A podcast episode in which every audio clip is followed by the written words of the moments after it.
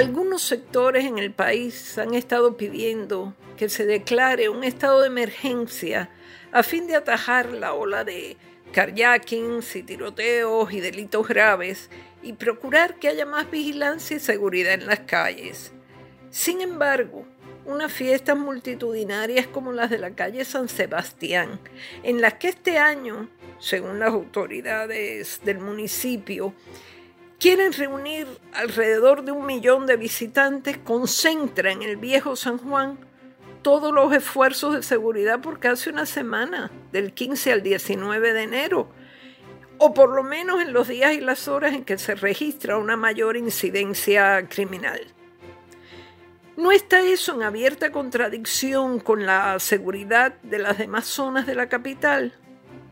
La policía estatal y la municipal tendrán que volcarse en la isleta, en sus entradas y salidas, dejando semidesprotegidas o desprotegidas por completo otras áreas. En estos tiempos en que se necesitan más rondas y sobre todo respuesta rápida cuando llaman los ciudadanos. Si la policía se concentra en San Juan, ¿cuánto tardará en responder a una llamada de auxilio que se origine, por ejemplo, en Río Piedra?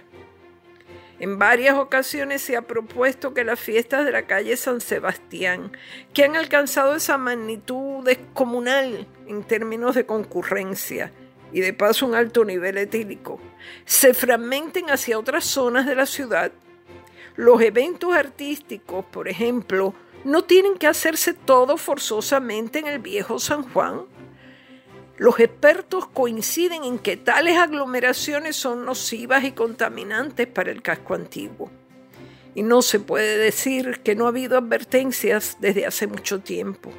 Arquitectos de renombre sanjuaneros recalcitrantes como don Javier Blanco llevan años advirtiendo de los riesgos que entraña concentrar a decenas de miles de personas en esas callecitas estrechas donde en cualquier momento puede surgir un imprevisto, un incendio, una avalancha humana, eh, cualquier otra situación. Tan reciente como esta semana, el arquitecto Andrés Rivera de la Sociedad de Edificios Históricos de Puerto Rico ha advertido que el estado de las centenarias vías es crítico y que los túneles que corren debajo de las calles adoquinadas, porque ahí corren túneles, no fueron hechos para soportar el peso de los vehículos y las grandes cantidades de personas anticipa que va a haber colapsos parciales de esos túneles y recuerda que muchos de, de los edificios de la isleta no tienen zapatas de hormigón, sino de ladrillo. Como quien dice, la tormenta perfecta. ¿Qué le ha contestado el municipio? Lo más insólito que se puede contestar, lo, más increíble, lo más irresponsable incluso que el ayuntamiento, abro comillas, tiene presente, cierro comillas, la posibilidad de que se produzcan hundimientos durante la fiesta, por lo que contarán con una brigada para atender esos accidentes de ser necesario. O sea, que se abre una grieta de considerables proporciones, apartan como pueden a la gente y llega una brigada que hará un remiendo con asfalto o lo que lo que se les ocurre, no sé. No se ha explicado bien cuál es la función de esa brigada, sacar a los hundidos o algo así.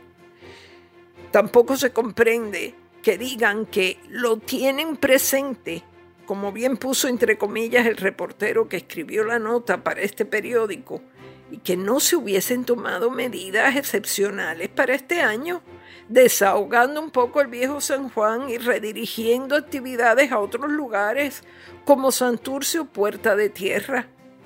La aspiración debería ser que no más de 200 o 300 mil personas pasen por el viejo San Juan y no esa euforia con que dicen que esperan que este año se batan todos los récords de asistencia con un millón de personas. La verdad que no es momento para presumir de eso. La verdad, la realidad es que el país no está para eso. Pero en fin, es año electoral. Si va millón y medio de personas, mejor que mejor, hasta que el cuerpo aguante. Y lamentablemente el cuerpo son las calles, los adoquines, los edificios del viejo San Juan que recibirán directamente el impacto de la muchedumbre. Supongo que el municipio tendrá seguros blindados a cuenta de lo que se han cansado de advertir los expertos.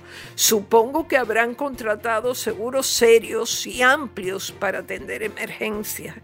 Al menos hay que reconocer que el ayuntamiento ha sido sincero. Han admitido que lo tienen presente. La palabra conservación la eliminaron del diccionario hace muchísimo rato. Esto ha sido Maldita Montero y su anfitriona, Mayra Montero. Muchísimas gracias.